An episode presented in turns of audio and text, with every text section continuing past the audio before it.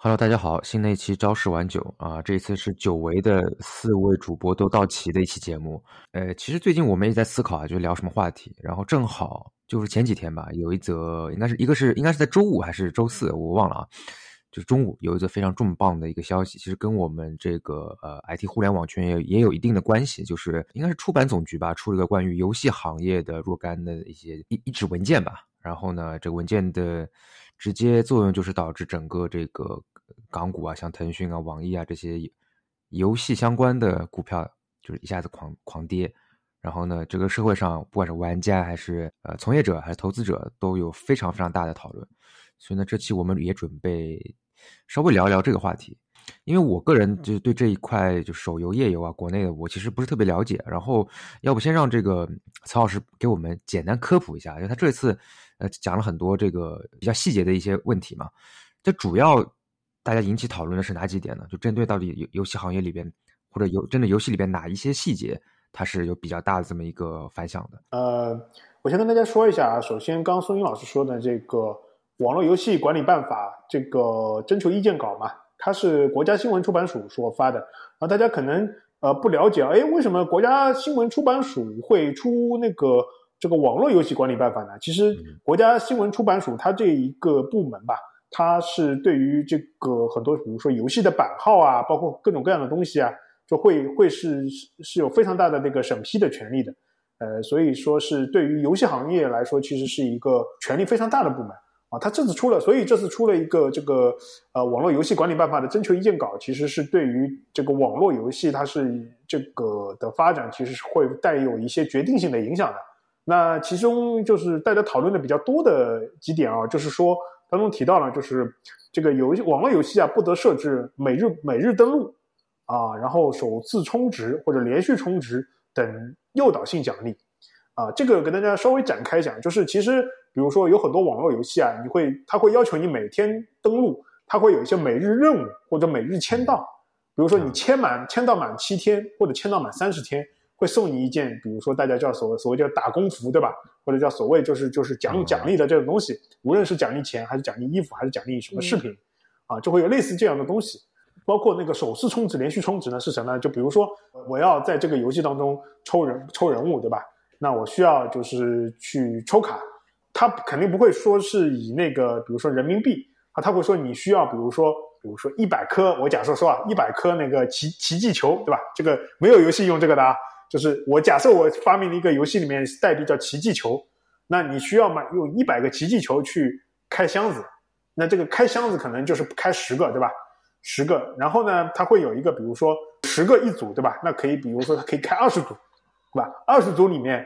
相当于就两百个箱子嘛。比如说，他一般他会跟你说，你二十组什么保底能有一张什么 SSR 的人物，对吧？SSR 就是比如说是最好的。比如说你需要呃一百个奇迹球，那你可能对于于就是十块钱可以买一个奇迹球。假设啊，这个我们不要说的那么夸张，就说一块钱可以买一个奇迹球，对吧？那你就要充一百颗，一百块拿到一百颗奇迹球，然后去去抽抽一轮。那所谓的首次充，就是你如果没充过。他说：“我给你说，哎，你第一次充值，你充两百，我给你，我给你四百个奇迹球，或者说你第一次充五百，我给你，我给你那个一千个奇迹球，那一千个奇迹球是不是就是比如说是可以开十组，对吧？就就可以有一个保底嘛？啊，这就是比如说首次充值、连续充值这些诱导性奖励，嗯，啊，这种东西，就就是希望玩家就是呃，你尽快的转化，尽快的充钱。哎，对对对对对，就充。OK OK OK。”这是一种，那还有一个讨论比较多的是，这个网络游戏这个出版经营单位啊，不得以炒作、拍卖等形式提供或者纵容虚拟道具高价交易行为。OK，这个是什么呢？这个是很多网络游戏里面，就是它会有它会有这个虚拟商品的这个啊价值。OK，我打我我打呃，大家可能不玩某些游戏啊，我可以暴露一下，就是我是玩我是玩过中国某些武侠啊，就是。古呃，这武侠游戏的人啊，它里面你可以你可以直接报名字，无所谓啊，没事没事，我不想暴露我的属性，所以我就我就不说这个游戏的名字了啊。然后这这里面呢，它这个游戏呢是就是这个人物的那个呃衣服，OK，这个古就是比如说金头发、红头发。啊，然后比如说呃，这个什么什么，比如说这这这个职业的这个，比如说职业套装，它会是季节性出的。就比如说我接下来圣接下接下来马上圣诞节了嘛，我会出，比如说啊什么什么武侠游戏圣诞特款。哦，于是里面很多人都是穿的那个驯鹿啊，什么红呃红绿的就搭配的这种一套衣服，它可能到新年就卖完了，对吧？这个时候我设置的可能是一百块。对吧？一百块买这个，你可以认为这个是虚拟道具吧？因为我穿在我人物身上嘛，对吧？但是我有一个问题是，它它有可能一就是它是限限时，就像我说的到新年；还有一种呢是限量，对吧？我只只卖两万套，OK？那这个造造成的问题是什么呢？这个造成的问题是，就是说这个网络游戏里面经典款，就是大家因为大家知道的呢，就比如说。在现实生活，大家也会看到，比如说你看到某明星穿的什么某某某个款式，对吧？他这个脱销了，你这个这个时候会怎么样？你这个时候就会去买黄牛的，因为他这个一样的，他他过了时间了，或者过了销量了，那那我新玩家进入，或者我以前一开始就是犹豫没有买的，我后后来看这个东西，这个非常好，非常赞，就是穿在人物身上好帅啊，就是有这种这种大侠的魅力，或者说或者说是有那种武侠武侠美丽小姐姐的这种魅力，对吧？那我也想买，怎么办呢？就他还提供了，就是这个第三方交易平台，可以就是我玩家买了，对吧？我不穿，对吧？我等我等过一段时间，就是以更高的价格卖给，就是想要穿的这个人，懂吧？就是这个时候我可能本来是一百块的，我过了半年，这个这套衣服升值了，那这个东西我就卖你一千块，这个就是所谓的这个虚拟道具的这个价格的升值啊。这个在很多这个网络游戏里面，这某些某些。某些东西它的价价格会炒得非常高的啊，后面加一个零加两个零都有可能。还有一讨论比较多的就是网络游戏啊设置这个用户限额啊，就是说很多很多别的游戏对吧？就是我玩的那个武侠游戏的那个对家武侠游戏，它它就不卖衣服，它是什么呢？就是你要变强就得充值啊，你要学会某某武功你就得充值。啊，那所以所以说有很多在里面有很多就是所谓的富婆富翁，它里面就是对吧？他是充了，比如说多少多少钱，对吧？那那你没有充钱的，像我们比如说没有充钱的，我们出了新手村，啊，就就是被他暴打的暴打的那个这个结果啊，他就是享受这个图人的快乐啊。就是我大体给大家说一些这个比较影响比较大的那个内容吧，但是其实里面还有很多。呃，和游戏包括相关的，就比如说，呃，这个所谓的游戏版号啊，不能去啊套套游戏版号，这个是什么呢？这是什么意思呢？哎，这个什么意思？就是说，所有所有我们国内发的游戏，就是网络游戏，它是要有版号的，对吧？就比如说，呃，我们国内现在已经被就是已经退出中国的这个《魔兽世界》，对吧？它其实是有网易呃我代理的，然后跟。新闻出版总署已经审批了的这个这个新这个游戏版号的，对吧？但是这个的问题是说，呃，它的这个游戏版号只到只到比如说《魔兽世界》七点零这个版本为止，OK。但是之后网易发的所有的就是八点零、九点零、十点零的这个呃这个游戏，它都是以测试的名义。但是都以是以测试版的名义在进行线上的服务，你懂吗？就是我套用了老版本的这个游戏版号进行新版本的游戏运营，你这个都不能干了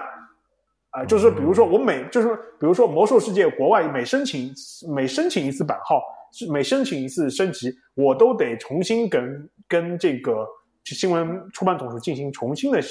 呃申请一次版号。那对于代理国外游戏的。这些就是国内游戏厂商，基本上相当一般来说嘛，呃，网络游戏都是一年或者一年半会进行一次所谓的资料片升级嘛，啊，那基本上就是每一年一年半，他得重新申请一次版号，不能套用之前以前的版号，啊，就不能我一次申请就就用老版本，新的版本我假装以这种测试的名义来进行做，啊，就是这个事情，其实林林总总吧，呃，还会有很多其他相关的啊，这个新闻出来之后嘛，就是星是星期五的。是跟大家讲一下大概的大概产生的这个金融市场上的这个结果吧。基本上，它是在星期五的下午三点过后，三点零几分啊出的。然后当时国内的呃 A 股已经收盘了，但是港股是没有收盘的啊，港股要四点多才收盘。所以这个新闻一出，在港股的腾讯网易以及啊 B 站，包括众多和网络游戏相关的，直接跌了百分之十几个点啊！加接下来可能一天大概损失了三万亿吧，好像这个大家有统计过吧？就是可能可能这个游戏呃这个所谓的征求意见稿可能一万多字还是多少字？反正基本上一个字一个亿吧，啊一点多亿啊，基本上是这么一个影响力，呃啊。这个我大概讲述了一下这个事情，也给大家举了几个例子吧。因为松韵老师不是很了解嘛，我我通过以例子的形式来给大家感性的说一下，这个是禁止了某哪些行为。这个我理解啊，就刚刚听听你们解释了一下，就是说我理解是，它是对于现在很多这种呃最直接，就我们先谈一下比较直接的影响，就对这行业来讲，那可能是某些就是以这种氪金然后充充值抽卡包为主的这种游戏，其实它是直接就受影响的嘛。我我我觉得可能点就在于说，这个游戏你是说是嗯，就你你充值或者你氪金的这个行为是它是属于一种锦上添花的呢，还是说是你是一个所谓必须的？就是如果说我不充钱，可能我这个游戏是完全没有任何体验感。那可能有一些国外的主流的一些游戏，呃，或者说可能国内有些像某些游戏就比较大做的比较好的，那可能它也有这个充钱的这么一个要素，但是你不充钱。你还是可以玩下去的，就是你不充钱还是可以获得一些体验的，只不过你充钱之后，你可能体体验会更好，或者你可以更更怎么样。但是说你不你不充钱呢，你也能玩，然后它不会影响它核心的游戏机制。或者就比如说你充钱就是嗯，你充钱就是皮肤，就是服装，但你这个皮肤和服装其实嗯不影响你太多的游戏数值，或者可能就一点都不影响你游戏的这个角色的性能。我理解可能就比如说嗯。正常我们玩游戏的时候就充值是是不是需要被硬性的管制嘛？那我理解就比如说一个人他稍微有一点，比如说自控能力或者说理智的想法，他应该是在自己的可承受的经济能力范围内，然后来玩这个游戏来充值。但可能有的人他没有办法控制自己，然后那呃就有一些相应的法律啊政策啊来管制他。但我理解。就也听罗老师说过嘛，就是法律和道德的差异，就是在于法律是管一些不让它发生，但是道德它管的是你内心的那条线嘛。所以我就想的就是，就是呃，如果通过一些法律法规来管制，说明它已经。超出了风俗分叫风风俗良序叫什么来？那个叫什么四个字？风序良俗。风序良俗，对对对。但事实上，我感觉就是，比如说游戏这件事情，充不充值，它其实就我觉得还没有到，可能从从我的感受来说，他没有到那个层级，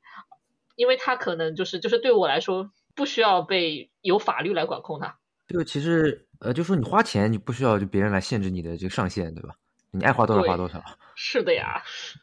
嗯，哎，但是这个呃，其实就是这个事情啊，我就联想到好像很很很 N 多年之前，呃，我忘记是具体是什么时候了。其实那个时候就已经有好像针对游戏行业的一些类似的一些管制或者一些管理办法，比如说好像是有那个什么未成年人在不同的时间点有限制，是吧？而需要你去那个有身份证啊，然后需要去绑定啊，然后去限制你每天能够玩的时间。那个时候出的时候，我记得也有很多的争论的。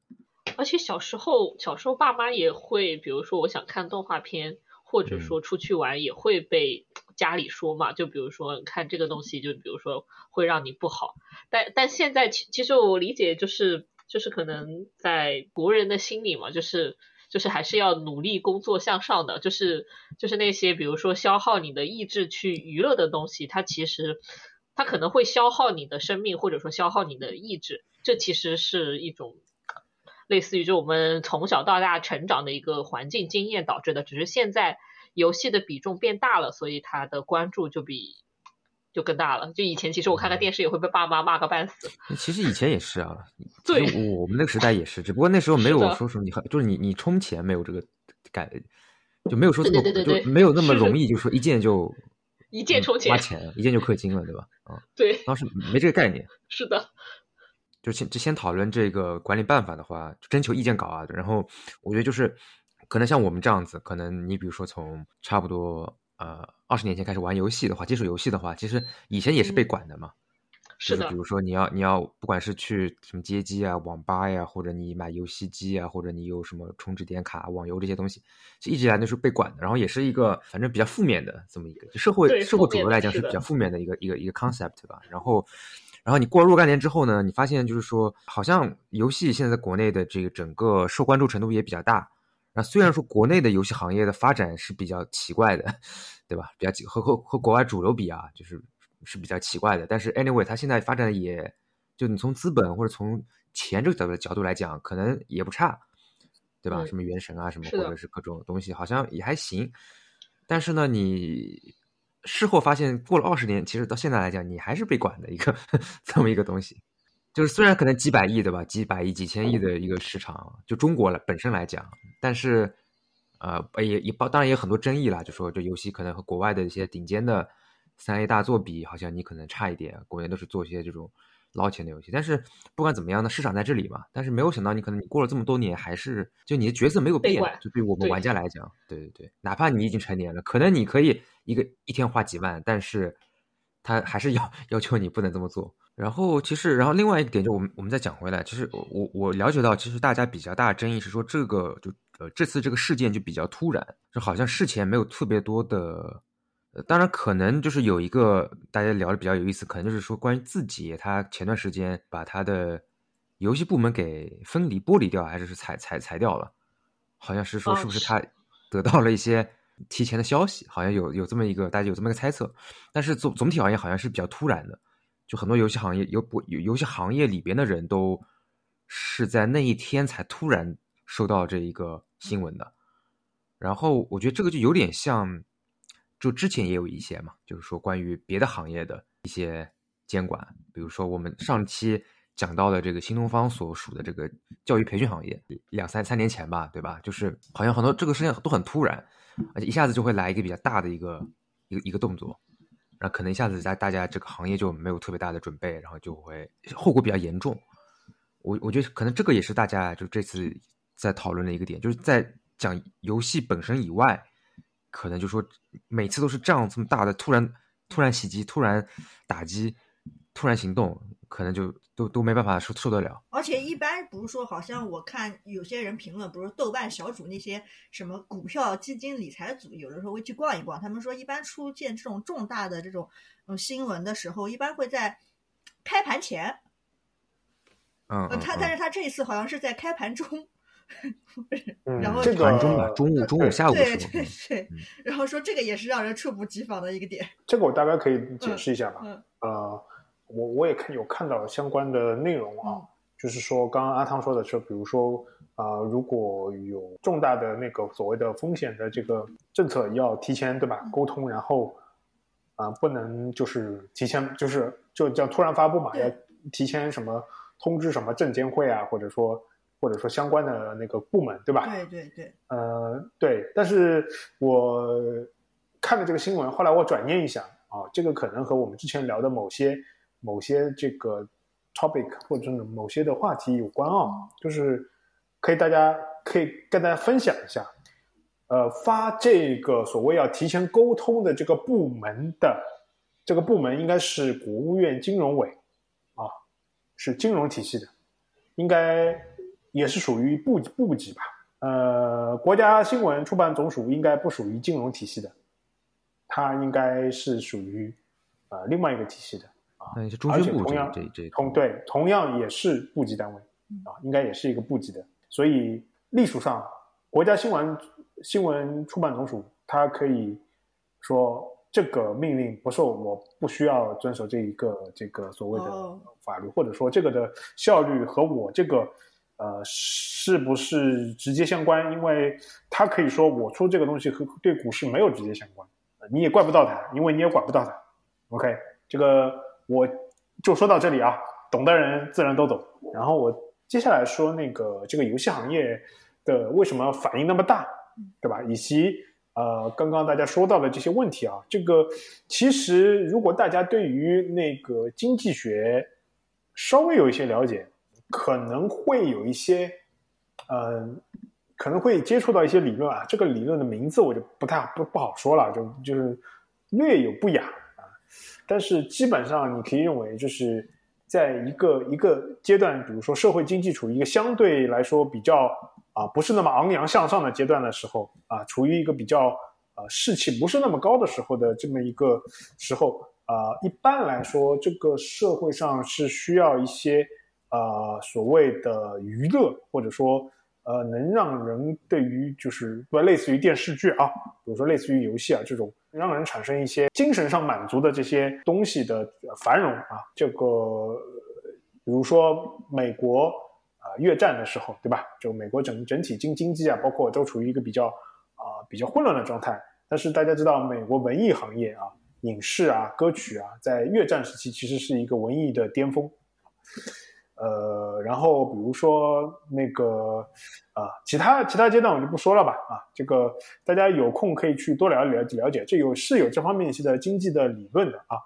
呃，然后从侧面的角度来说，大家也其实也是知道，就是今年的影视娱乐板块，传媒再加上游戏是今年 A 股为数不多的还算涨得还 OK 的这个板块啊。所以整个其实这一下对于为什么就是等于它是在对于呃目前所处的经济状况中，大家普遍预期会比较好的这么一个板块，直接进行一个所谓的打击吧，啊，然后整个的影响其实一个点就是好像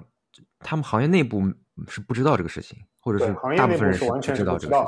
对行业内部是完全不知道这个事情的。呃，大家其实也是知道嘛，像比如说像。啊，腾讯啊，网易啊，这些游戏的啊大公司啊，大家给大家透露一下，大家仔可以仔细去看一下啊，有空可以去看一下，腾腾讯，比如说过去十年的这个营收，虽然腾讯，比如说它微信啊，包括其他很多啊，是它是是它业务的大头，但是它利润和收入的大头其实就是来自于游戏，所以你从某种意义上说它是一个偏游戏公司也毫不为过啊。网易咱们就不说了，对吧？呃，肯定是大家也知道。呃，在游戏方面是一个重大的收入啊，啊，这也就是为什么前一段前前一两个星期刚有就是网易超过那个美团，成为那个重新成为那个市值第四大的这个公司的这个新闻嘛，就是因为游戏产业涨得好嘛。那所以这一波其实对于这个游戏产业其实是非常大的这么一个冲击。刚刚给大家列举了一些就是所谓的它这个争议当中。讨论的比较多的这个，那为什么行业打击那么大呢？其实说白了，我们中国的网游，对吧？呃，很多赚钱就是靠我们刚刚说的那个套路啊。呃，但是其实我这边有一个疑问啊，就是这个难道是游戏的问题吗？老是拿青少年和游戏来作为幌子，那这个东西是游戏的问题吗？就是我们我们转转过头来，刚说就是再看一下刚刚他说的那些问题吧，就比如说首次充值。给你啊更多的奖励，对吧？难道是游戏行业才有吗？我觉得这个应该是各行各业都有吧，很普遍的，对，很普遍。比如说你你去那个我们点外卖，或者你去餐厅吃饭，你说你新用户，新用户来给你打个折，对，或者再送你一个什么什么券什么之类的，对吧？是吧？啊，收藏打卡免费送你一个冰激凌，OK，对吧？那就比如说我们刚刚说的那个呃，就这个东西，对吧？那我们还有我们都不说了，对吧？的第一批，你是第一批去干那些事情的，对吧？送你一点什么什么豆油啊，送你一点那个什么米呀，对吧？所以老年人都去了，大家知道的啊。前两年的事情，这个就是说这个东西，这这一个营销手段，我认为不是坏事情。OK，这个营销手段其实是一个在营销行业广泛运用的手段，它用的好和坏啊，可能是和个别游戏有关系，对吧？个别游戏可能做的很过分。对吧？但是，是不是游戏行业这种首充，呃，就会有一些优惠？这个东西，诱这种诱导性呢，是不是一个不好的营销行为？我觉得是值得商榷的。因为我们可以看到，现在如果我我我们把这个东西，把这一条禁这这条限制的理由归结于这个行为不好，那我们可以看看现实生活中大多数的营销就都会有这个啊。我们再说那个什么啊，不准什么虚拟的这些这个货呃产品进行一个什么。啊，什么炒作啊，什么这个东西，那这个东西我觉得也不是游戏所有的吧？啊，这个什么什么什么限量款，什么什么什么限定版，然后过了一段时间，这个东西价格炒上去了，这个现实生活中也很多吧？就甚至我们就是说，就说优衣库是吧？那个 UT 系列对吧？有些合作和知名那个艺术家合作完之后，他的那个款式卖完了之后，后来那个新的款式对吧？这个也是炒出了炒出了一些价格的。我觉得和虚就是说虚拟的服装有这种黄牛市场，那现实中很也很多服装也是有黄牛市场的吧？那更更加不谈有很多有收藏价值的，对吧？大家知道，如果收藏但对收藏行业有所了解的话，都就知道这个炒这个事情，那这是非常普遍的。所以我觉得，就是说这个很多禁令，很这些禁令到底是不是和游戏相关啊啊？到底是不是那个大家哦，就是啊某某游戏充的太多了就。这个我觉得和可能和游戏行业是不是有这个关系，我还是抱有一些疑问的啊。再给大家理一下，就是因为我其实是我不是一个重度游戏玩家，但是我是一个我是对游戏产业抱着非常深厚的热爱的一个人。呃，我个人认为，就是游戏它能够产生的这个艺术价值，可以和前面所谓说绘画、音乐、舞蹈啊，包括电影。啊，这些是可以媲美的，嗯，所以游戏行业的蓬勃发展，其实是对于我们青少年的艺术修养、青少年对于情感上的培养、青少年对于技术上的培养都是非常有作用的啊。回顾一下我们几个历史上好几个节点，其实对于这个游戏产业其实是有不同大呃程度的打压的。大家如果稍微有一点年龄的这个阅历的话，就会知道，其实我们国家在两千年初出过一个游戏机禁令啊，这个的话基本上就是在两千年之后，就是不准对于游戏机的进行一个贩卖啊，可能一直到二零一几年，大概这个有十几年，呃的这个禁令啊，就是游戏机是不能，就是是没有正版的购买，就比如说 PlayStation 啊。，P.S. 或者说 Xbox 的这些渠道的，这个就是这就是禁止的啊。这直到可能呃 P.S. 四啊，P 就是 Xbox One 啊，那可能是二零呃一五年之后吧啊，才才会陆续有一些解封的这个禁令，直到后面才会有所谓现在的国行。那这个时候，其实对于我们国内的这个相关的做游戏的这个厂商，其实是有做游戏机的厂商。以及做游戏的厂商其实是有一个比较大的影响的。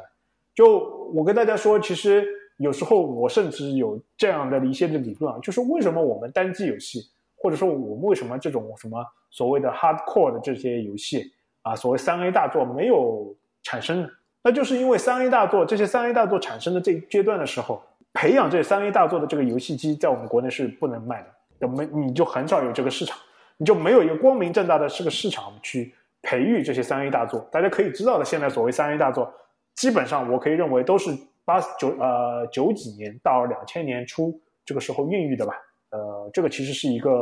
我们可以深究的这个话题吧。当然我们这边不做展开啊。呃，所以导致就是没有这个土壤。但是问题是我们国内呃真的就玩不到 PS PlayStation 或者 Xbox One 吗？并没有，对不对？反而催生了很多什么？很多就是所谓的。卖港行的，就卖美行的，对吧？卖日行的，啊，这些就是两千年初吧。大家如果在这个这个小区里面，或者说各种各种，比如说商场里面的这种电子，对吧？所谓的修电，所谓的修游戏机的，或者修什么的这种，去问一下，对吧？都可以有各种方式来购买到所谓的港行和日行。最后再跟大家讲一个历史吧，就是。啊，美国历史上对于社会危害性最大的某一些事情里面，就是有一个事情，就就是禁酒令，就是直接导致了美国第一次这个所谓这个黑帮的泛滥啊。大家如果去看那个《教父》啊，那个时候很多这个所谓的黑帮家族啊，就是在那个时候啊形成的。那个时候是为什么呢？那个时候就是呃，刚刚刚刚就是美国妇女获得了这个投票权。那这个时候，很多政客嘛，他就是为了，就是美国政客嘛，为了他是选票嘛，他就看选票。那他就说，哎，妇女第一次拿到了这个选票权之后，那我们要有做什么政策来迎合他们，对吧？我这样能够获得更多的选票。那那很多女性同胞就说，哎，我这个我丈夫这个酗酒，对吧？老是而且老是喜欢去喝酒，这个太讨厌了。我我要我不喜欢这样。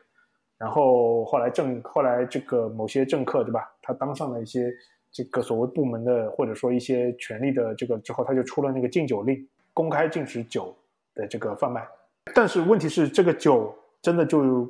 在美国市场禁掉了？并没有，成千万上亿的人都是还要喝酒的嘛。那怎么办呢？那就变成他们要通过不通过其他的渠道去买酒，那通过什么买酒呢？啊，这最后这些买酒的都是被黑帮所垄断，他可能平时之前，比如说比如说十美元买买一瓶葡萄酒，可能在黑帮下他要付二十美元，他要付更更加多的，然后造直接造成了黑帮他这个所谓的收入啊各方面就是大幅度增长，啊，然后对美国社会的治安啊，美国社会的稳定性产生非常大的影响，也直接导致了就是比如说纽约什么四大四大黑帮啊什么这些的形成，后来通过了好多年吧。直到把禁酒令禁完解除了之后，又过了好多年，才是把这个这个事情的影响给消除。所以我觉得，如果大家看一些以前的事情的话，对于很多这种呃，对于乱象，对于有你看不惯的乱象，采取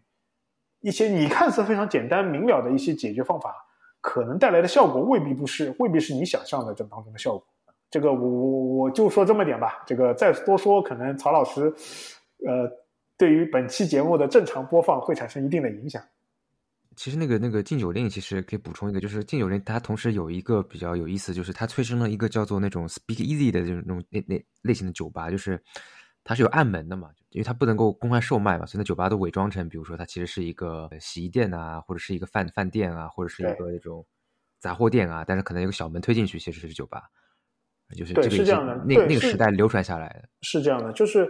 呃，这个就是和我们那个时候，呃，我我因为很小就接触到这个东西嘛，就是我是知道这个，比如说我去，比如说一家就是电子游戏机店，就是我要去买什么什么游戏，或者我要去，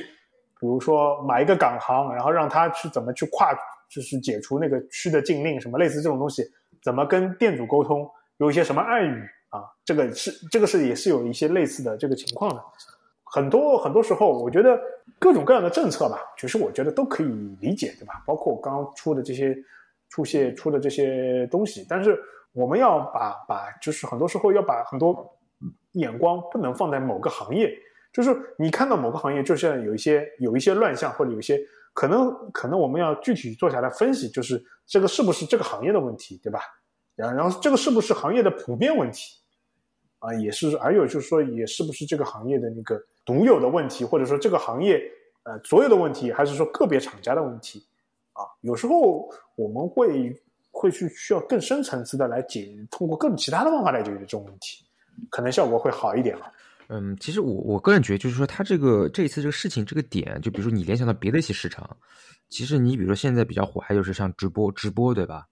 因为直播也是可以花钱嘛，你也可以什么打赏啊，或者是送一些礼物之类的。其他这个金额和它的整个这一个一套逻辑，其实和游戏里边花钱感觉差不多啊，在我看来。嗯。然后呢，那个其实现在还没有，据我所知，好像还没有所谓的很多的监管或者管理办法。然后另外，比如说直播带货。对吧？直播带货，但直播带货可能是有些管理办法是针对这个直播带货背后一些头部的一些主播的公司的一些 合法经营的一些情况啊，说比较复杂，但反正就是他好像没有直接对这个直播带货这个行业有一些管理办法。但是联想的来看的话，其实直播和直播带货行业，其实它和游戏、网游、手游这个领域一样，其实它都有这些问题，就比如说花钱和一些所诱导啊，或者这种东西，对吧？那其实说你按照这这套逻辑，很有可能就比如说你哪一天，我也可以突然对这个直播行业做一个比较严严格的规规范的管理办法的征求意见，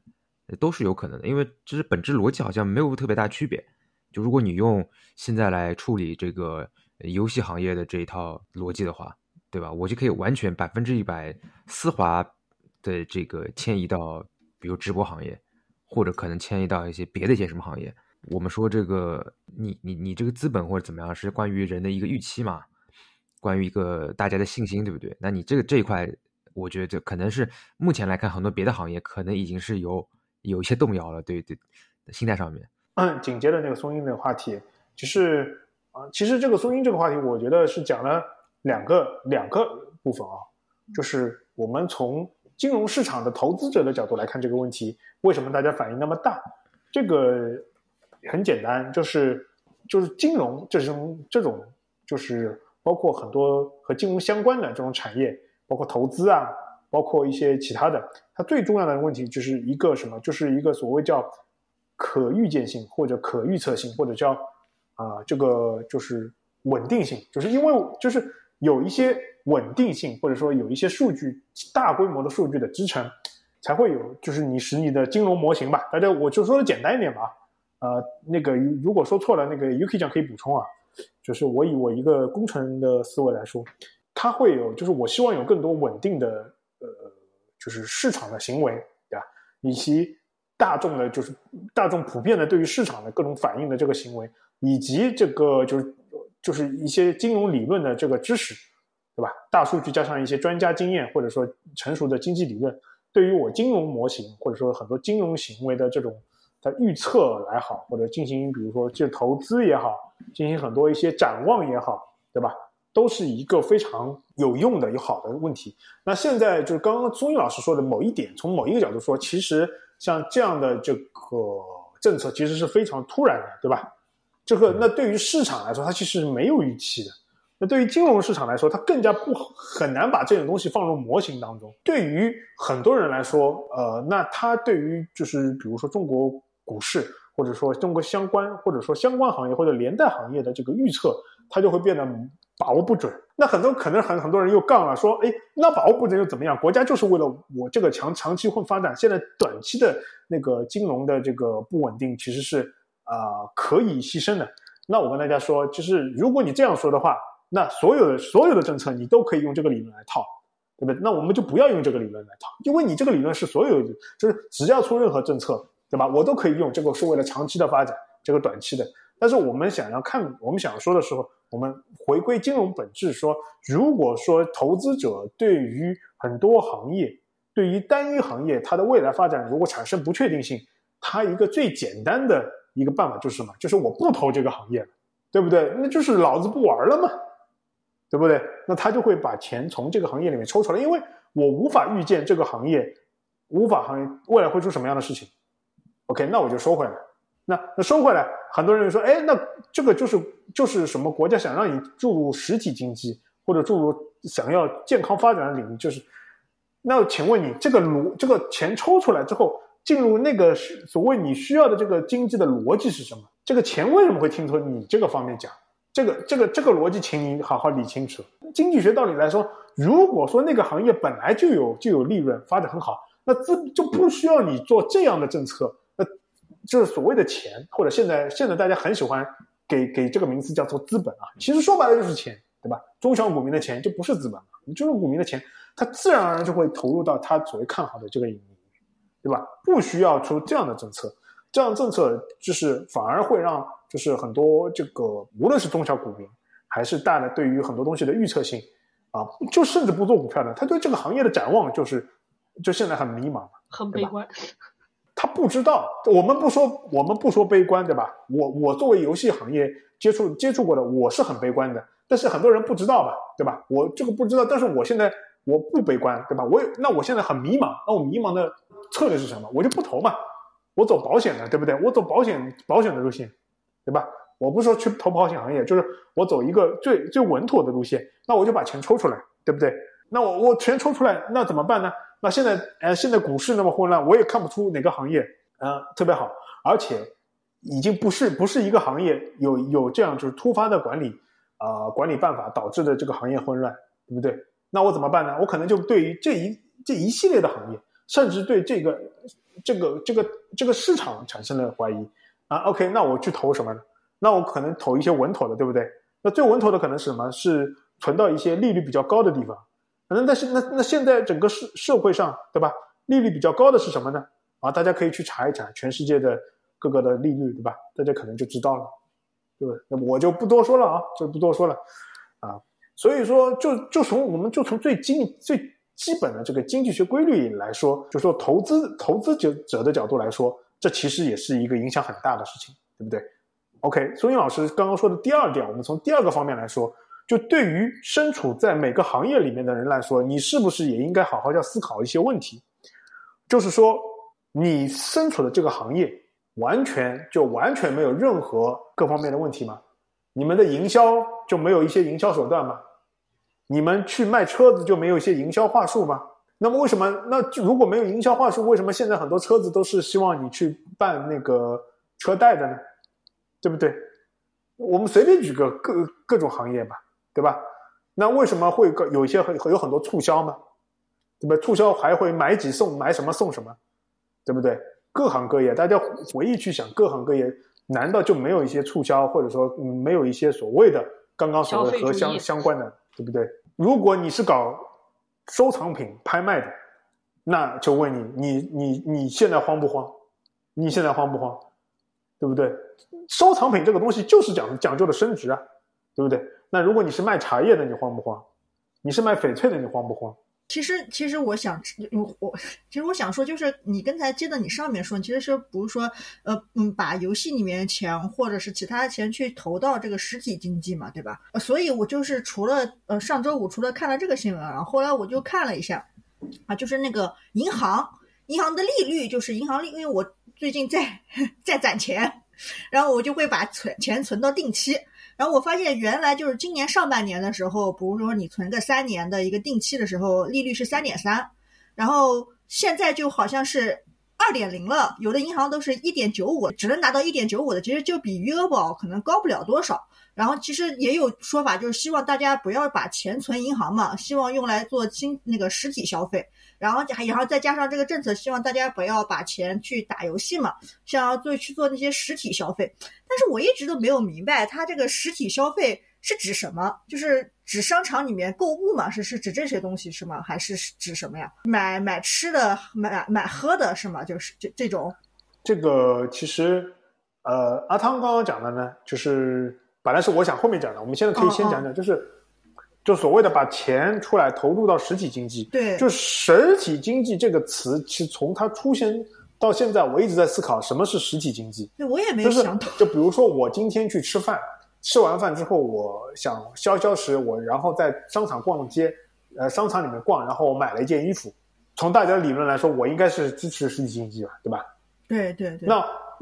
第二天我在家吃饭，我叫了一份外卖。对吧？然后我吃饱了，我躺在我的沙发上用手机刷淘宝，然后我又买了一件衣服。那这个是不是支持实体经济呢？呃，理论上来讲，应该是说，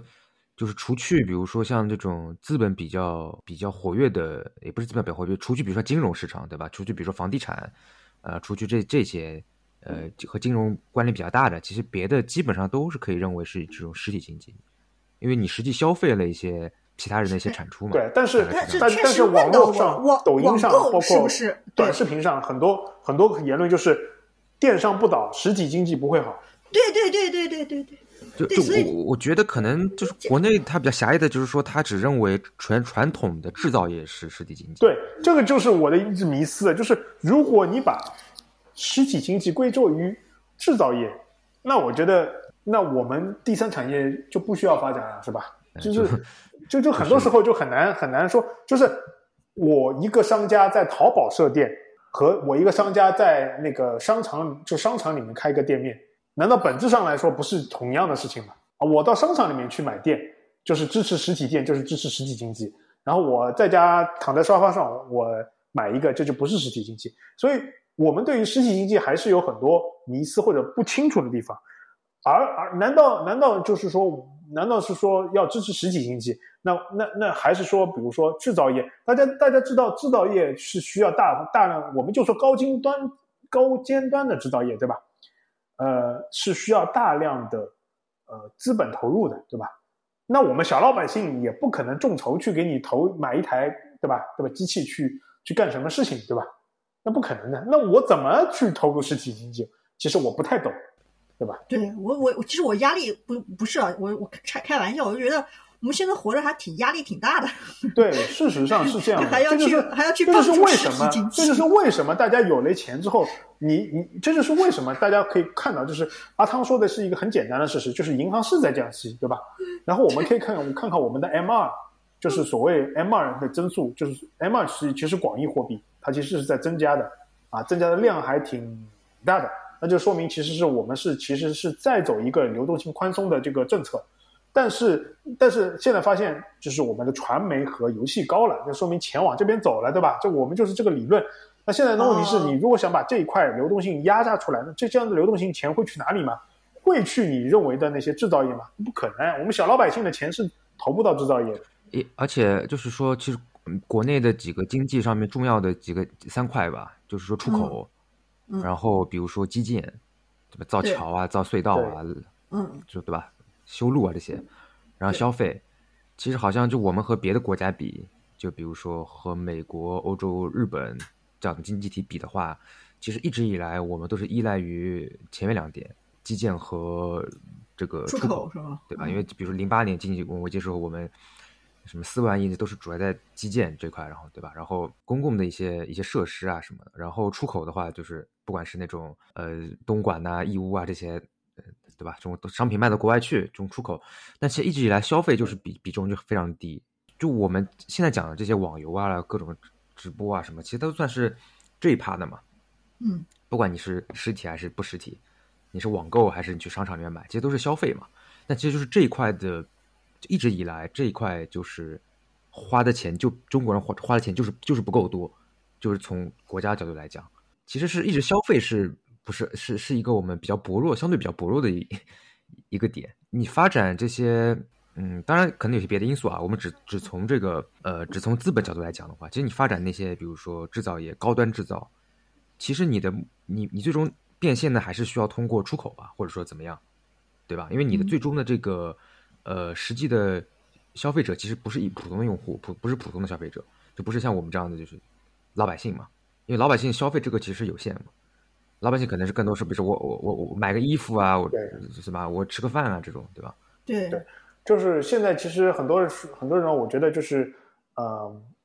就所以对对着对着很多新闻在放空炮 YY 啊，就就以就是我跟我们之前讲的，就是孙英老师说的那个呃所谓的逻辑学啊，其实是有一定关系的。就是它这个逻辑，就是一旦一旦自己形成一个逻辑闭环，就什么东西我都往里面套。啊、但是我们刚刚已经讨论了，就是很多时候你自己仔细想想，这个逻辑是经不起推敲的，对不对？怎么样就流入实体经济？这个你不消费游戏了，就会流入实体经济嘛？就我小老百姓怎么样投入高精制钻的那个实体经济？我不知道啊，对不对？难难道是让我重新把钱存到银行里去吗？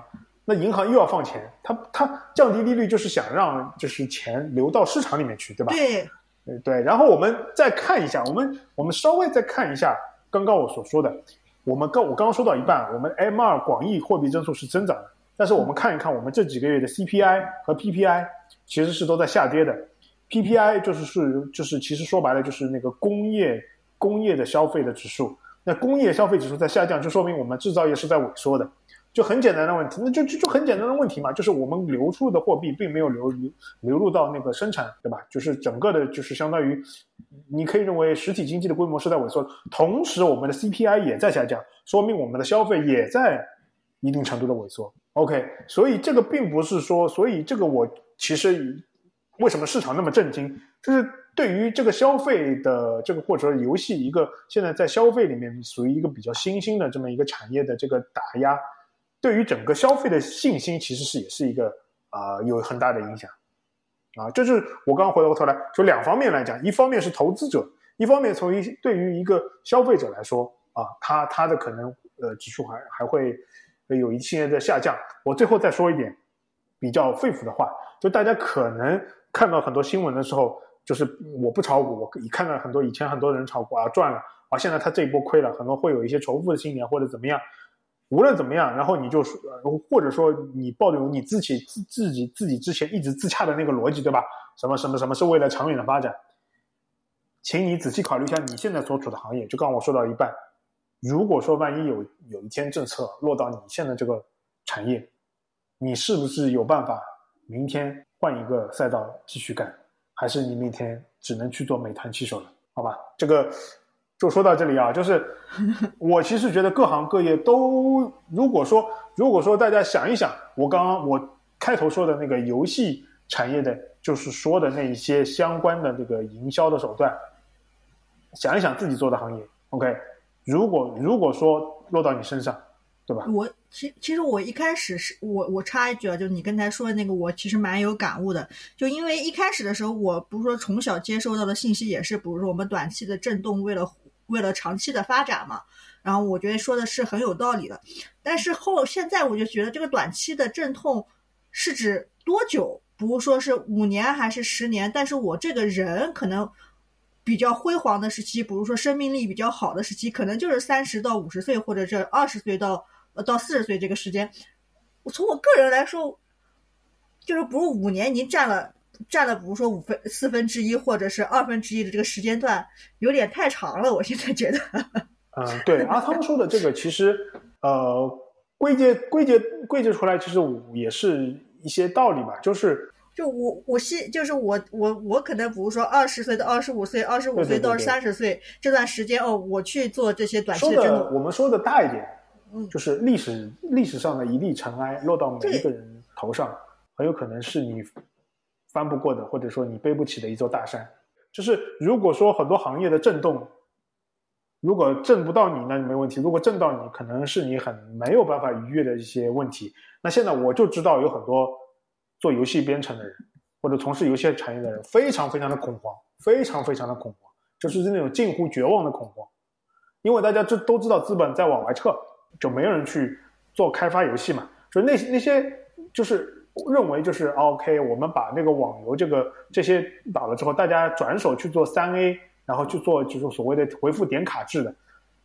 大家可以想一想，如果这个都没有程序员了，都没有服务器了，谁还给你做运营点卡这些东西啊？没人给你做这个东西，好吗？大家都要吃饭的。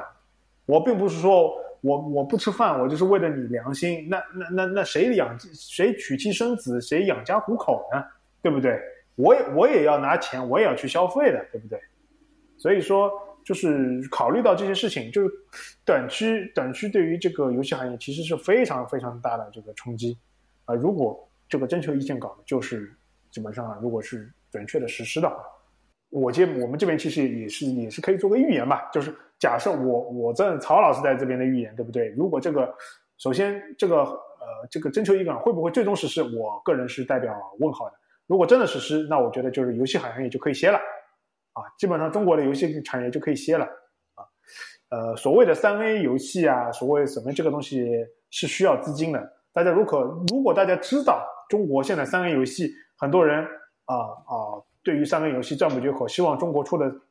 三 A 游戏，很多人都知道嘛。他把宝压在黑悟黑神话悟空上，嗯，那大家可以去了解一下黑神话悟空，他为了完成他这个游戏，他需要去吸多少的资金，以及他。前期为了筹划《黑神话：悟空》这个项目，是不是自己先去做了一款手游，吸了第一笔金？后来他为什么会需要在平台上发那些视频？是不是就是为了吸引投资者对他进行投资？大家知道，要做一个三 A 游戏需要投入多少张资金？那如果说整个行业都没有资金了，你幻想中的三 A 游戏是怎么样能够出来的？对不对？啊，然后我们又我们在二零两千年初就失去了。主机游戏和那个三 A 游戏疯狂发展时时候，对于那个游戏引擎的这么一个技术积累，那我们现在又要去用别人的引擎，那就是多花钱，对不对？所以，嗯，我们这边做个预言吧，啊，这个如果真的实行了，肯定是，呃，对游戏行业是一个巨大的冲击。最后，最后就是呃，松英老师来收个尾吧。我今天可能说的有点激动啊。行吧，那个今天也讲的比较多，主要就是说，嗯。当然没有完全说这个，就我们没有百分之一百就专注在讲，就是就这个事情。但是我们也延展的讲了一些，包括游戏行业，包括对别的行业的一些联想吧。就是就像曹师讲的，就这个事情最终还是怎么样，我们现在还没有一个结论，因为可能下周我们现在是在呃，就是发这一个消息的礼拜天，我们在录这个节目，可能下周又会有一些新的发展。那希望是往好的方向去推进。那这样可能就是不不管是玩家或者说是从业者，还是像我们这个领域之外，但是比较感兴趣的人，那可能大家都会感觉会会更好一点啊，因为毕竟很多人是实打实的在礼拜五被套牢了啊，亏了比较多的钱，嗯，然后呢之后呢就是在别的一些行业呢，可能但这个也不是我们能够决定的，我们就就看吧，静观其变吧，会不会之后可能明年会有一些别的一些什么情况。那到时候如果有别什么情况的话，我们可能也可以去看一下，说，哎，我们在今天这这一天做出的一些预言是不是成真了啊？行，那这就是今天的节目，然后也希望大家能够在我们的呃不同平台的呃留言区里边啊留言，然后我们进行讨论，也希望大家能够加我们的微信听友群和我们做更多的互动。本期节目就到这里为止，嗯，感谢大家收听，拜拜。拜拜拜拜。希望大家有不同意见，赶紧留言，赶紧喷，然后希望这样我们能够更好的交流。拜拜。